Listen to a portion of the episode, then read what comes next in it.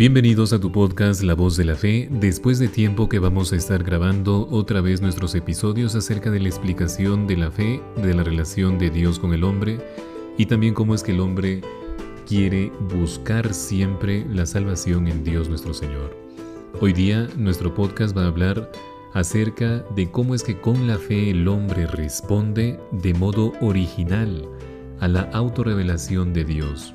Hemos dicho varias veces en estas consideraciones que la fe es una respuesta particular del hombre a la palabra de Dios que se revela a sí mismo hasta la revelación definitiva en Jesucristo. Esta respuesta tiene sin duda un carácter cognoscitivo eficientemente y da al hombre la posibilidad de acoger este conocimiento, lo que se llama el autoconocimiento que Dios comparte con él y la aceptación de este conocimiento de Dios, que en la vida presente es simplemente parcial, provisional o imperfecto, da sin duda al hombre la posibilidad de la participación desde ahora en la verdad definitiva y total, que un día será plenamente revelada en la visión inmediata de Dios. Abandonarse totalmente a Dios como respuesta de su autorrevelación, el hombre participa en esta verdad de tal participación toma origen una nueva vida sobrenatural a la que Jesús llama siempre vida eterna. Les invito a que busquen en las Sagradas Escrituras Juan 17, versículo 3, y con la carta a los Hebreos que nos dice vida inmediatamente de la fe, o también nos dice mi justo vivirá de la fe. Eso lo encontramos también en Hebreos capítulo 10 versículo 38. Y si queremos profundizar después de la comprensión de lo que es la fe, de lo que quiere decir creer, lo primero que se nos presenta es la originalidad de la fe en relación al conocimiento racional de Dios y partiendo de las cosas creadas. La originalidad de la fe está ante todo en su carácter sobrenatural. Si el hombre en la fe da respuesta de la autorrevelación de Dios y acepta el plan divino de la salvación que consiste en la participación de la naturaleza y en la vida íntima de Dios mismo, esta respuesta debe de llevar al hombre por encima de todo lo que el ser humano mismo alcanza con las facultades y las fuerzas propias de la naturaleza, tanto en cuanto a conocimiento como en cuanto a voluntad. ¿Qué quiero decir con eso? Que efectivamente se trata del conocimiento de una verdad infinita y del cumplimiento trascendente de las aspiraciones al bien y a la felicidad. En estas dos palabritas están enraizadas la voluntad en el corazón del hombre. Se trata precisamente que nosotros queremos siempre buscar la vida eterna.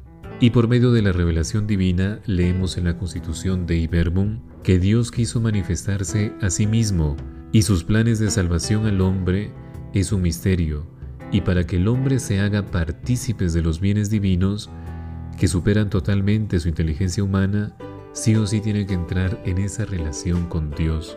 Y la Constitución de Iberbum cita aquí las palabras del Concilio Vaticano I, que ponen de relieve el carácter sobrenatural de la fe. Así pues, la respuesta humana a la autorrevelación de Dios y en particular a su definitiva autorrevelación en Jesucristo se forma interiormente bajo la potencia luminosa de Dios mismo que actúa en lo profundo de las facultades espirituales del hombre y de algún modo en todo el conjunto de sus energías y disposiciones. Esta fuerza divina se llama gracia, en particular la gracia de la fe. Leemos también en la misma Constitución del Vaticano II que nos dice, para dar esta respuesta de la fe es necesaria la gracia de Dios que se adelanta y nos ayuda, y junto con el auxilio interior del Espíritu Santo, que mueve el corazón, lo dirige a Dios y abre los ojos del Espíritu a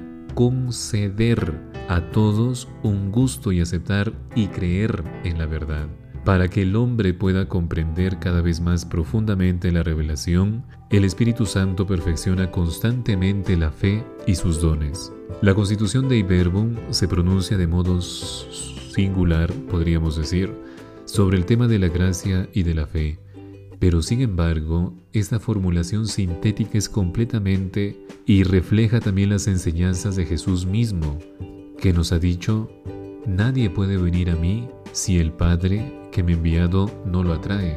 La gracia de la fe es precisamente esta atracción por parte de Dios ejercida en la revelación, con la esencia interior del hombre e indirectamente de toda la subjetividad humana. Y para que el hombre responda plenamente a la autorrevelación de Dios en Jesucristo, abandonándose a Él, eso es la clave. Y esa gracia previene el acto de la fe, o lo suscita, o lo sostiene, o lo guía. Y su fruto es que el hombre se hace capaz, ante todo, de creer a Dios. Y creer, de hecho, de este modo, en su virtud y la gracia. Preveniente, cooperante, se instaura una comunión sobrenatural, interpersonal, que es la misma vida y estructura que sostiene la fe, mediante la cual el hombre cree en Dios y participa de su vida eterna. Conoce al Padre y a su enviado que es nuestro Señor Jesucristo, y por medio de la caridad entra en una relación de amistad con ellos. Esta gracia es la fuente de la iluminación sobrenatural que abre los ojos del Espíritu, y por lo mismo, la gracia de la fe abarca particularmente la esfera cognoscitiva que el hombre y se centra en ella. Logra de ella la aceptación de todos los contenidos de la revelación de los cuales se desvelan los misterios de Dios y los elementos del plan salvífico respecto al hombre. Y por el mismo tiempo, la facultad cognoscitiva del hombre, bajo la acción de la gracia de la fe, tiende a la comprensión cada vez más profunda de los contenidos revelados, puesto que tiende hacia la verdad total comprometida por Jesús y hacia la vida eterna. Y este esfuerzo de comprensión creciente encuentra apoyo en los dones del Espíritu Santo, especialmente en los que perfeccionan el conocimiento sobrenatural de la fe. Nos estamos refiriendo a la ciencia, al entendimiento y a la sabiduría, y según este breve bosquejo, la originalidad de la fe se presenta como una vida sobrenatural, mediante la cual la autorrevelación de Dios arraiga en el terreno de la inteligencia humana convirtiéndose en la fuente de la luz sobrenatural, por la que el hombre participa en medida humana, pero a un nivel de comunión divina, y ese conocimiento con el que Dios se conoce eternamente a sí mismo y conoce otra realidad en sí mismo. Te habló Padre Johnny Gómez Ávila y conmigo será hasta otra oportunidad. Gracias por escuchar el podcast La Voz de la Fe. No te olvides que después que terminemos de explicar lo que significa la fe, vamos a presentarles también a ustedes entrevistas, testimonios acerca de cómo es que las personas han encontrado los hechos y los milagros de la fe en su vida. Gracias por escucharnos.